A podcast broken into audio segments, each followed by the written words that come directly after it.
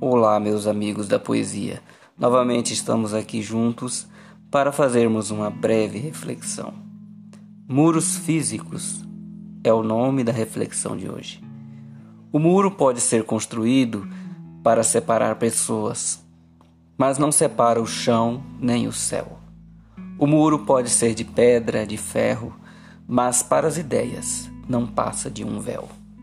Quando os humanos começaram a guardar coisas para si, houve a necessidade de se levantar muros, disputas por comida, terras e armas, poder, dinheiro, juros.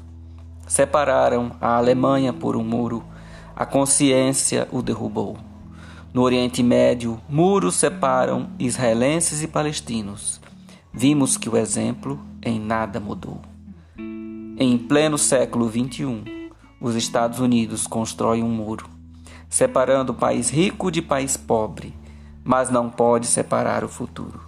A história deixa marcas profundas e em ambos os lados um legado duro.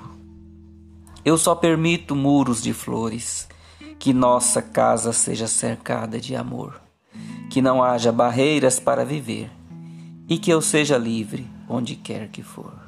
Abraços poéticos.